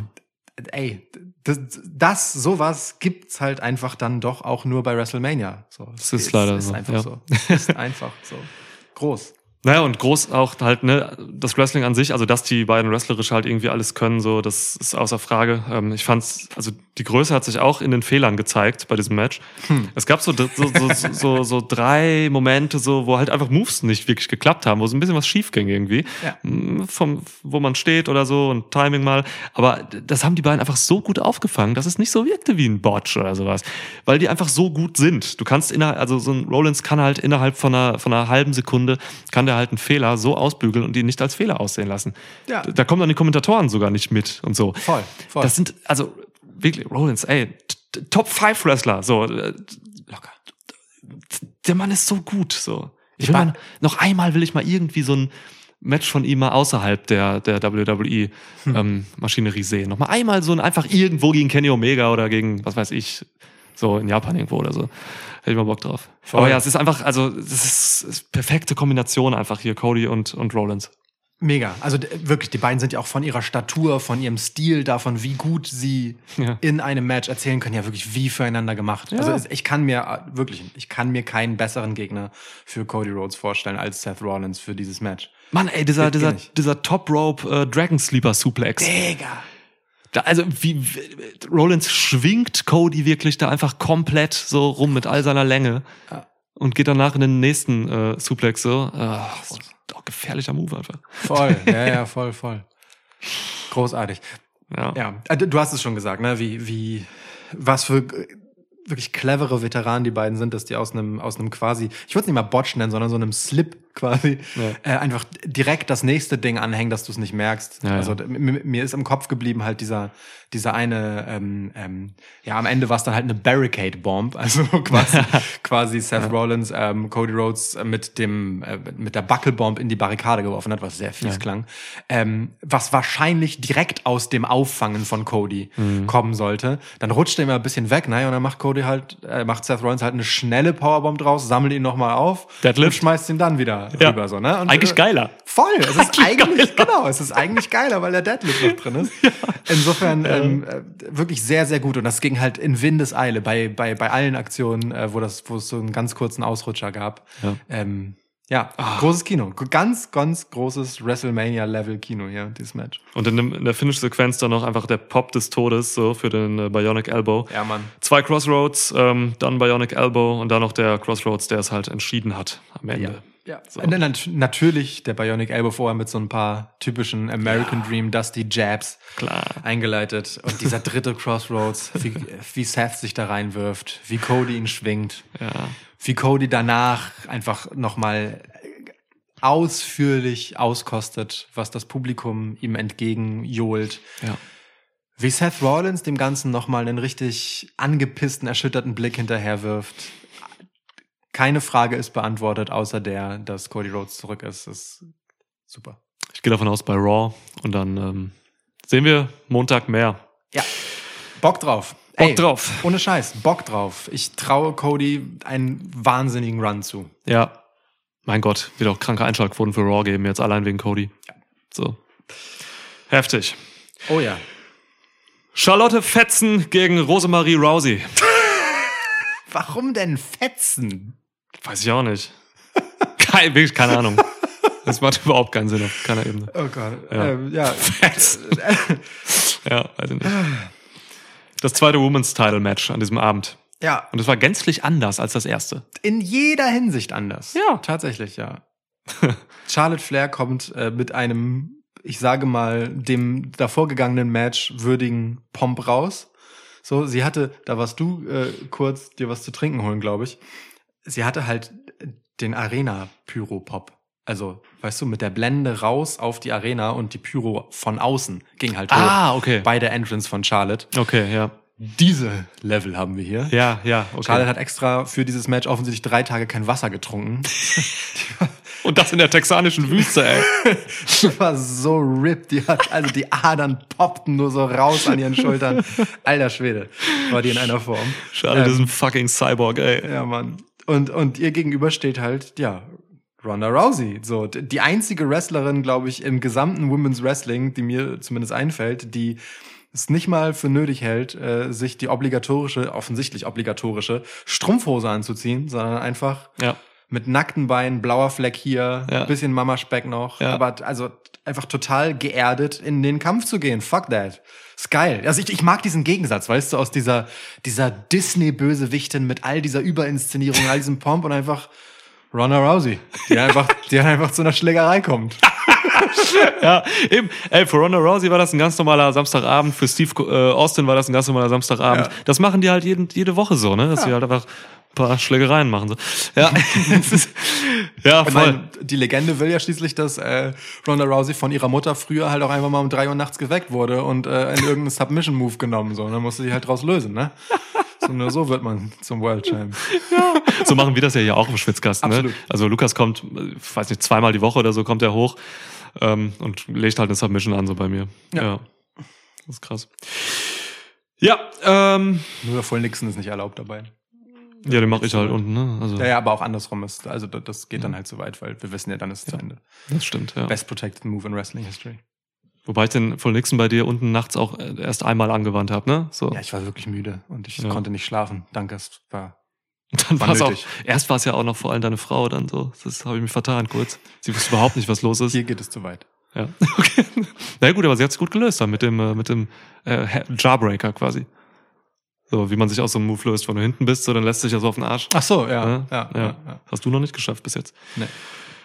So, ähm, wo wir bei Submissions sind. Ähm, natürlich fängt dieses Match auch mit wahnsinnig tollen Submission-Attempts an. Ähm, ich habe das in der Preview gesagt und ich, es, dieses Match hat's bestätigt. Ähm, Rosemary, Rosemary Rousey ähm, wrestelt halt einfach so anders als jede andere Frau im WWE-Kosmos. Ähm, mit ihren Bewegungen, mit ihrer Dynamik. Ähm, wo sie steht, was sie für eine Beinarbeit hat. So, Rousey bewegt sich einfach so surreal, teilweise wirklich so schnell. Da sind Schnitte. Ähm, das ist mir irgendwie zwei, drei Mal oder so aufgefallen im Match. Da ist, da ist ein Schnitt, dann die Kamera wechselt kurz und Rousey ist auf einmal in einer anderen Position, weil sie so schnell ist. Ich verstehe das nicht. Das ist so krank und Charlotte geht da halt auch echt gut mit, so gerade wenn es um diesen ganzen Judo-Shit geht, so ne. Und es gab viel Judo in diesem Match. Ja, Mann. Ähm, Charlotte macht da auch super mit, lässt sich rumwirbeln. Lukas hat das gesagt, eben beim Gucken so, ähm, Charlotte musste eigentlich gar nicht mitmachen, so als Opfer. Die wird halt wirklich legit rumgeschleudert. Was soll sie machen? Sie hat gar keine Wahl, als mitzugehen. Das, ist das halt, was Ronda macht, ne? Ja. Also, es, ist, es ist so geil. In manchen, in manchen Zeitlupen sah das Match halt aus wie normale Wrestling-Geschwindigkeit. So, ist halt irre. Es ist wirklich irre, wie, wie dynamisch ähm, diese Ronda Rousey halt ist. Aber gut, andererseits, sie kommt halt aus einem Sport, wo es um genau das geht, ne? Wo es äh, äh, darum geht, im richtigen Moment, im richtigen Winkel jemand rüber zu wirbeln, weil der springt halt Ja. nicht mit ab. So, Ja. sondern du musst halt einfach sehen, wie du die rumreißt. Ja. Und genau das macht sie halt äh, for a living. So. Und in, in ganz vielen Kleinigkeiten bilde ich mir ein, als Laie, ähm, Rondas tatsächliche Kampfeserfahrungs, ähm, ja, so ähm, Gewohnheiten drin zu sehen, so ihre Instinkte. Weißt du, wenn, wenn sie halt so einen Strike nimmt, Hm. dann, dann nimmt sie den halt anders als alle anderen. Dann dreht sie den Kopf halt so leicht zur Seite, wie sie wahrscheinlich sonst aus, als, als würde sie eine Ausweichbewegung machen, die sie instinktiv macht, aber die dann halt so langsamer machen oder abbrechen, dass sie den halt noch erwischt. Ja. So, anstatt zu Ende auszuweichen, ah nee, ich drehe mich schon zur Seite, aber ich halte noch hin und dann kommt er. So, das ist ganz bemerkenswert, wie, wie drin das halt bei ihr aussieht und wie viel das letztendlich ausmacht und wie anders sich dadurch das komplette Match anfühlt, weil sie eben ähm, ja diese Instinkte mitbringt und eben was ganz anderes gewohnt ist sozusagen. Ja, und das sorgte unter anderem dafür, dass dieses Match auch wirklich, wirklich sehenswert war. Ähm, äh, ich ich habe ja noch so spekuliert, dass das so ein bisschen werden könnte wie das ähm, letztjährige Mania-Match zwischen Banks und Belair, so, ne? Ähm, wo der Aufbau halt kacke war und das Match halt super geil. Ja. Und so war es ja auch. Der Aufbau war kompletter Müll. So, Sleepy Rousey hat halt einfach Kack-Promos gemacht für mich und Charlotte hat auch nur das gemacht, was nötig ist. So und es, es war, ich, bin- ich bin kalt in dieses Match reingegangen und dann braucht's halt einfach so ein paar Bewegungen zwischen diesen kranken Athletinnen, Athletinnen ähm, und ich bin halt komplett drin und sie verkaufen mir diese Fehler einfach in einem Match. So. Ja, ja. Ähm, das, also Schön gesagt. so war es halt. Charlotte ist halt auch, hat sich auch Charlotte hatte Bock, müssen wir so sagen. Auf jeden Fall. Äh, das ist halt auch mal die Sache, ne? Auf wenn sie Bock hat, wird's heftig, wenn nicht, dann nicht so. Sie hatte Bock, so, sie hatte wirklich Bock und du musst auch einfach voll konzentriert sein gegen diese dynamische Rousey.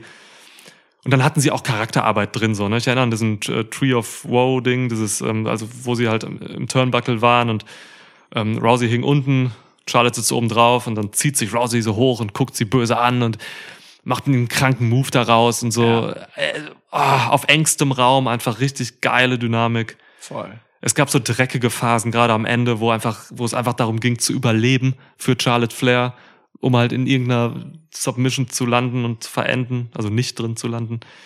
Es gab dieses Figure Eight Drama, so, ähm, ah, also hier war einfach viel drin. Wie lang ging das Ding? 18 Minuten 30? Ja. Ja. Also hat man auch keine Längen gemerkt, fi- finde ich. Nee, nur, nur ein klein wenig kürzer tatsächlich als das Match zwischen Bianca und Becky. Ja. Ähm, ja, aber halt, also wie du sagst, ne, diametral anders als Ja. das andere Women's Title Match, aber dadurch nicht weniger unterhaltsam. Ich würde trotzdem sagen, es war das schwächere Match der beiden, aber das soll auch so Mhm. ähm, ein Stück weit. Ähm, und für mich aber auch ehrlicherweise die Bestätigung, dass Ronda Rousey, ähm, also sie hat ja bei UFC immer von diesem, diesem krassen Unterschied zwischen ihrer Kämpferpersönlichkeit und ihrer, diesem sehr das Mädchen von nebenan mäßigen Relatability. Ja. So. Country Girl Ähm, eigentlich auch. So, ja. ne? Ähm, also, ne, sie, sie hat so dieses super sympathische Lächeln und so eine, so eine einfach Ja. total nett wirkende Ja, Persönlichkeit. die ist süß irgendwie. Die ist ja, süß. Ja, im besten Sinne tatsächlich. Und auf der anderen Seite ist sie halt äh, im Oktagon beziehungsweise im Ring dann halt einfach eine brutale Maschine. So, Ronda Rousey ist ein bösartiger Motherfucker im Oktagon, ja. Das, das ist auf jeden Fall Ja. genau so festzuhalten. ähm, und das ist natürlich ein spannender Gegensatz. Und das Ding ist aber, dass in der Welt, wie der WWE funktioniert, oder anders vielleicht noch, wie sie sie ein, wie es normalerweise funktioniert und wie sie auch Ronda versuchen einzusetzen, muss Ronda diese Intensität, die sie sonst eigentlich nur in Matches braucht und sonst außen vor lässt, plötzlich auch ans Mikro bringen. Und das steht ihr einfach nicht besonders gut. Das hat man im Aufbau gemerkt. Und im Match habe ich ihr wieder alles geglaubt. Also jedes, jedes Wort, jede, jede Mimik, alles, was auch hier natürlich irgendwie zur Schau gestellte Attitüde ist, hat aber im Kontext dessen, was sie im Ring macht, total Sinn ergeben und fühlte sich natürlich an. Heißt für mich ehrlicherweise, Ronda im Ring, Ronda im Ring, Ronda im Ring ist eine absolut solide Sache, auch nach Babypause. Alles gut. Wir Ja. müssen uns keine Sorgen um die Geschichte machen, solange jemand in der Lage ist, das mitzugehen. Weil Ja. Ronda ist sicherlich eine herausfordernde Gegnerin. Aber wir müssen uns da halt darum Gedanken machen und WWE muss sich darum Gedanken machen, wie können wir Ronda außerhalb von Matches in Fäden gut erzählen, w- dass die Persönlichkeit funktioniert. Ganz einfach, Ronda Rousey zu Diamond Mine, NXT schicken und dann ist sie bei mit Malcolm Bivens zusammen. Schnauze. Sie braucht einen Manager. Sie braucht einfach einen fucking Manager. Das kann jeder sein. Paul Heyman wäre natürlich geil, aber dann müsste sie irgendwie zwangsläufig Heel sein. ähm, ja, Manager. Ganz einfach. Lass sie nicht reden, lass sie da cool stehen, lass sie. Mit Mimik kann sie ja arbeiten. Sie hat ja eine gute Mimik. So, ähm, äh, dann soll sie halt da irgendwie ein bisschen stehen, so wie Lesnar das früher gemacht hat. Keine Ahnung. Gibt ja wenig Manager gerade. bei- Aber sie ist auch keine Manager-Persönlichkeit irgendwie. Also niemand, der, ja, weiß ich nicht. Ja, sie Ich soll denk- ja auch gemanagt werden. Ja, schon klar, aber sie ist nicht so jemand, der so daneben steht, wenn jemand für sie spricht. Das finde ich auch irgendwie befremdlich. Mhm. Es ist, es ist keine einfache Aufgabe, weil Ja. eigentlich würde ich mir halt denken, weißt du, Ronda außerhalb von Matches ist halt einfach nett, so, und, aber trotzdem selbstbewusst. Ich will das gar nicht runterspielen, so, ne? Die weiß genau, was sie kann, so, und nimmt es aber mit so einer gewissen Lässigkeit, weil sie es eben weiß. Ja.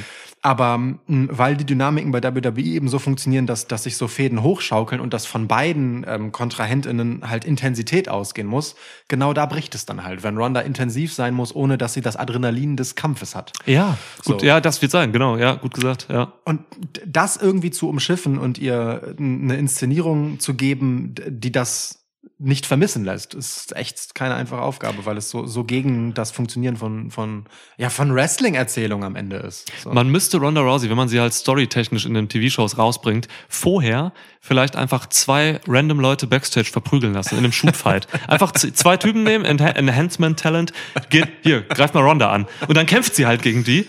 Dauert dann halt nur zehn Sekunden und die anderen sind tot. Ähm, und dann kommt sie raus und hat noch das, den, wie hast du es gerade genannt, Adrenalin des Kampfes. Ich glaube nicht, dass es funktioniert, weil Ronda auch in UFC-Zeiten und so, sobald die Ringglocke ertönt und das Ding zu Ende ist, sie ist ein bisschen so das Gegenstück zu Festes, dann ist sie ja wieder lieb. Dann ist sie ja sofort wieder super lieb. Stimmt, dann hat sie immer so nach den Kämpfen hat sie dann so gelächelt und so, ne? Das ist so. Interviews, Ron- Ronda ja. ist nur badass, wenn sie muss, sonst nicht. Und das ist halt das Ding. Ja, okay. Naja, also ist eine, ist, ist eine tricky Aufgabe hier. Willst du Ähm, gerade das Finish nochmal wiedergeben, dann kann ich mal einen Schokofresh essen. Das kannst du sehr gerne tun. Danke. Ich würde, würde einmal kurz festhalten wollen, ja, knister doch noch lauter ins Mikrofon. Ja. ähm, ich wür- würde noch einmal hervorheben wollen, was du vorhin schon einmal kurz erwähnt hattest. Ähm, also wenn, Oh, ja klar. wenn, wenn Michael Cole, ich glaube, Michael Cole hat das kommentiert, äh, ja, kein dreister Lügner ist, dann könnte es sein, dass das das erste Mal war, dass jemand aus einem voll angesetzten Figure Eight sich befreien konnte. Zwar nicht inmitten des Ringes, sondern mit einem beherzten äh, sich Winden in Richtung Ringseil, aber der Figure Eight war nicht sofort das Ende des Matches. Das ist ne, ein bisschen so das Äquivalent zu Drews ja, Deklassierung des End of Happy Days. Ähm, ja, aber gut, ähm, äh, das hatten wir und dann später gab's, ich glaube, den insgesamt zweiten Piper's Pit des Matches ähm, von Ronda gegen Charlotte Flair. Ähm, gab einen Three Count, bei dem Charlotte aber die Beine auf den äh, oder ein Bein auf die Ringseile legen konnte und da gab es den ersten Skandal, denn Scandal, it's a scandal. Ja, sorry. denn ausgerechnet Lil Nate Little Nage. Charles Robinson als ähm, Referee zählt hier bis drei durch, bevor er den Count dann revidiert sozusagen und äh, sieht, dass er hätte unterbrochen werden müssen, weil Charlotte den Fuß auf dem Ringseil hat. Gut möglich, dass das bereits das besiegelte Ende von Ronda Rousey war, die im Prinzip ja sofort, wie ich gerade schon sagte, nach Beenden des Matches wieder in Lieb schaltet. Ja, Vielleicht war das Ding hier, die Messe hier gelesen und es war ein be bestochener Move von ihm. Ähm, letztendlich, äh, ja, wird Lil Nage dann in der Folge absolut folgerichtig äh, niedergestreckt. Gespiert quasi. Ähm, Ronda kann dafür sorgen, dass Charlotte tappt in der Armbar. Äh, allerdings sieht Charles Robinson das nicht. Und äh, während Ronda Rousey dem Ref aufhelfen will, kassiert sie selbst eigentlich nur ein Big Boot in Anführungsstrichen. Ja, damit hat Charlie aber schon öfter Leute besiegt. So. Hat einen guten, guten Fuß. Hat einen guten Fuß, der reicht auch ziemlich hoch. Ja. Ähm, Ist auch lang, lang gestrecktes Teil. Ja. So ein Bein von Charlotte. Ja, und äh, dann gibt's einen Three-Count gegen Ronda Rousey und sie verabschiedet sich wieder in eine Auszeit, Fragezeichen. Gehe ich von aus, ja. Gehe ich von aus. Wir haben ja, haben wir ja beide getippt, dass, äh, dass, dass Charlotte gewinnt? Nee, ich habe auf Ronda getippt. Ach, guck. Ja. Du bist ja doof. Na, du, du, du warst ja in der Preview direkt wieder bei. Ronda geht danach zurück in die Auszeit. Ja, Ja, ja so wird's vielleicht auch passieren. das kann gut sein. Ja. Das kann gut sein. Ähm, Kurze Side-Info, ähm, Ja. es gibt so ein Urvolk, äh, in, irgendwo im Urwald von Brasilien und so, die rauchen tatsächlich auch Bongs ähm, in Knochen, also so Bone-Bongs. So. Ja. Und ähm, da musste ich gerade dran denken, weil ich mir Charlottes langes Bein vorgestellt habe und ich glaube, und wir eben diesen Typen auf dem Dach hier hatten, der den Schornstein geraucht hat. Ich glaube, Charlottes Oberschenkel wäre eine grandiose Bong. Also, Charlotte, wenn du das hier hörst, solltest du irgendwie noch eine Verfügung schreiben nach deinem Tod oder so. genau. Ich hoffe, du hast einen Organspendeausweis, in dem du das spezifizieren kannst. Ein Bonkspendeausweis, ja. ähm, ähm, mir ist ähm, irgendwann vor so sieben bis zwölf Minuten ähm, noch etwas aufgefallen. Und zwar äh, sagtest du, dieses Match könnte so ungefähr das sein, was letztes Jahr Bianca Belair äh, gegen Sasha Banks war. Das ist nun nicht. Das hier ist kein Main Event gewesen. Ähm, es ist nicht der beschissene Aufbau mit dem großartigen Match hinten dran, auch wenn es ein beschissener Aufbau mit einem großartigen Match hinten dran war. Das Bemerkenswerte ist, ähm, hier unterscheiden sich die beiden WrestleManias von Bianca Belair. W- Welchen, welche große Entwicklung hat sie seitdem gemacht? Sie hat diesmal eine geile Geschichte mit jemandem, nämlich Becky Lynch, zusammen erzählt, mit der sie in Mania kommt, um dann ein nicht minder großartiges Match mit ihr zu wresteln. Ja. Äh, Also so, ähm, Ja. hier geht das, also das hat mir gerade noch mal bewusst gemacht, wie sehr das Full Circle und der konsequente nächste Schritt für diese großartige Bianca Belair ist. Absolutely. So, Okay.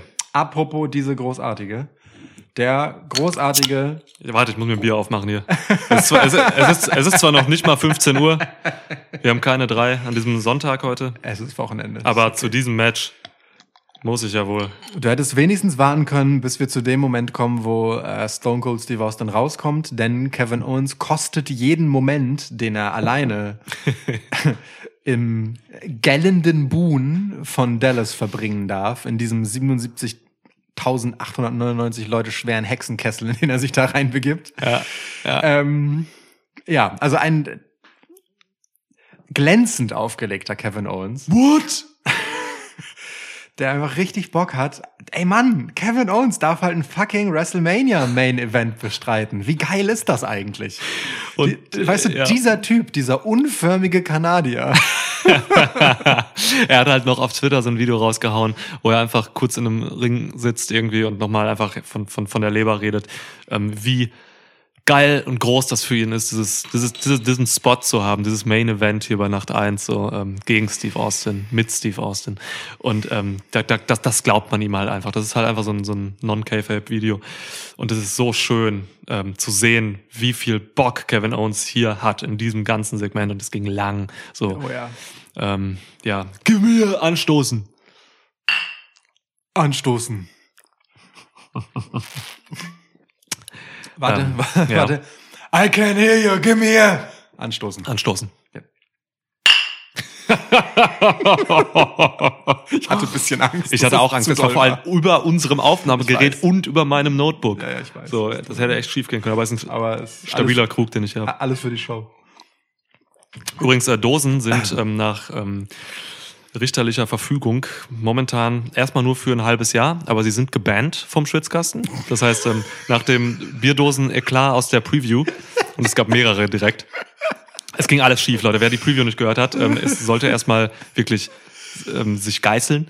Aber wer die Preview nicht gehört hat, ähm, es, Dosen sind auf den Boden geflogen. Ähm, Dosen haben sich beim Öffnen über meinen Laptop ergossen. Es ging alles schief. Die, die scheiß Guinness-Kartusche, die Stickstoff-Kartusche bringt gar nichts. So, was soll das?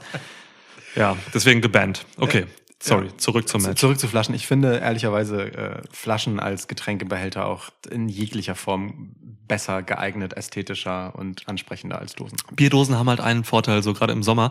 Ähm, Ja. Erstmal ist es leicht und das Bier oder was auch immer man in der Dose hat, wird halt ewig lang gekühlt. So, Das ne? stimmt. Du kannst halt irgendwie, keine Ahnung, in den Park gehen oder so und nach zwei Stunden noch dein Stone Cold äh, IPA öffnen und es ist noch kalt. Ja, ein American Lager, wie es im Buche steht. Ja. Ähm, Und tausendmal auch in der Kamera stand, äh, gerade im Postmatch. Stimmt. nicht, nicht nur im Buche, sondern auch vor der Kamera, ist richtig, ja.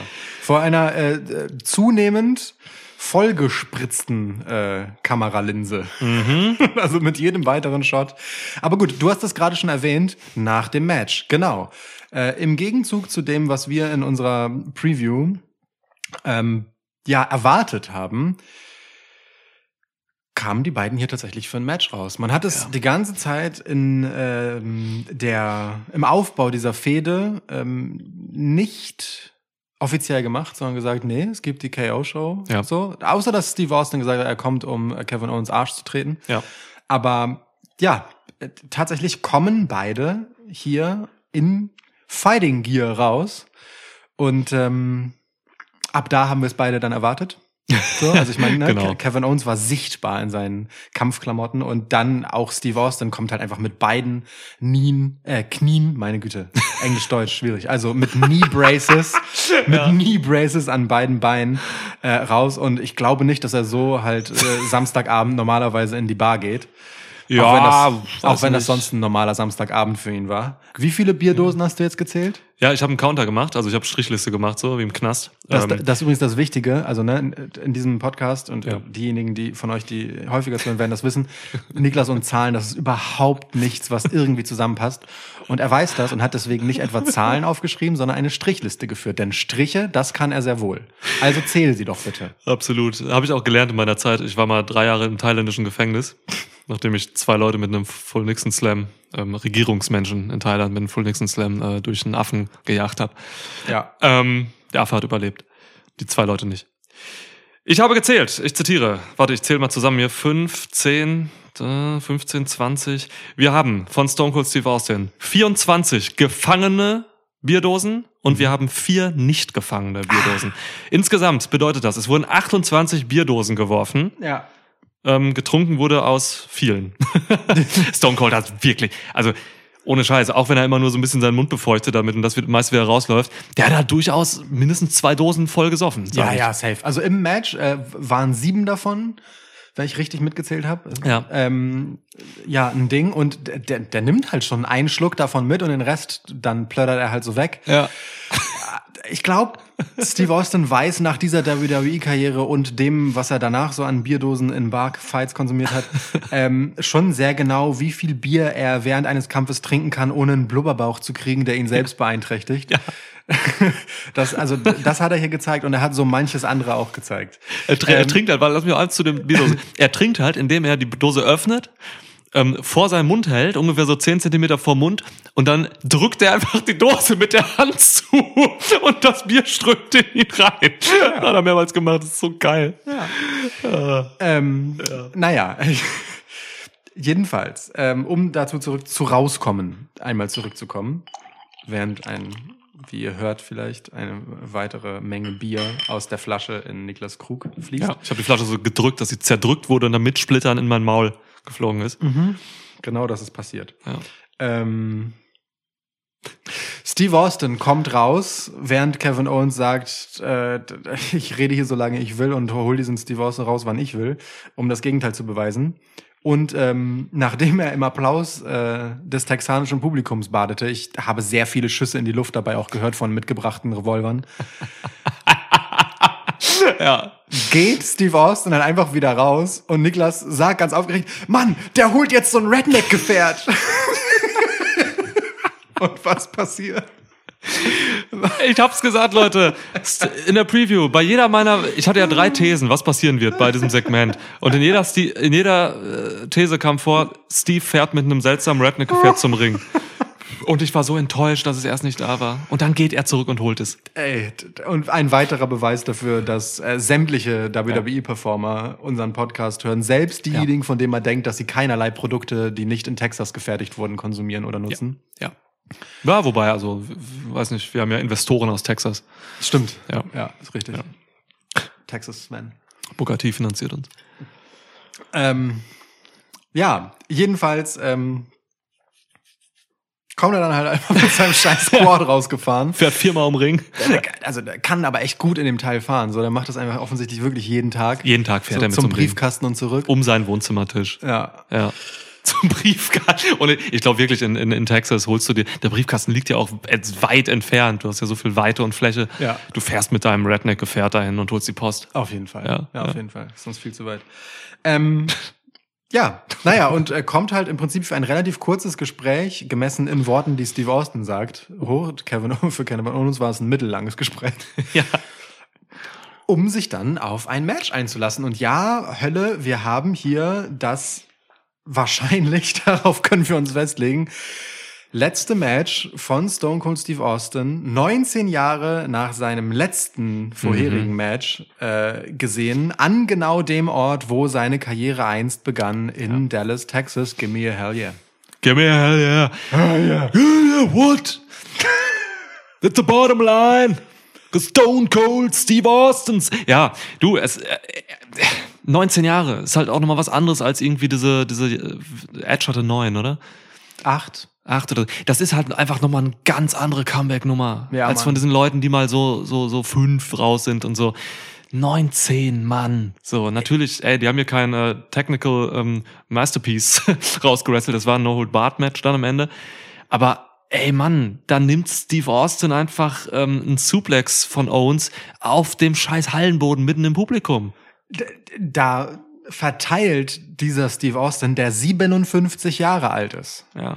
19 Jahre nach seinem letzten Match, dass er begründetermaßen als letztes Match seiner Karriere äh, bestreiten sollte, dachte man, weil der einfach körperlich überall lediert war, wo man lediert sein kann. Ja. Nacken kaputt, Rücken kaputt, Knie kaputt. ja, Penis funktioniert einwandfrei, habe ich mir sagen lassen. Ist aber für Wrestling mittelmäßig relevant. Sag das nicht. Mittelmäßig, habe ich gesagt.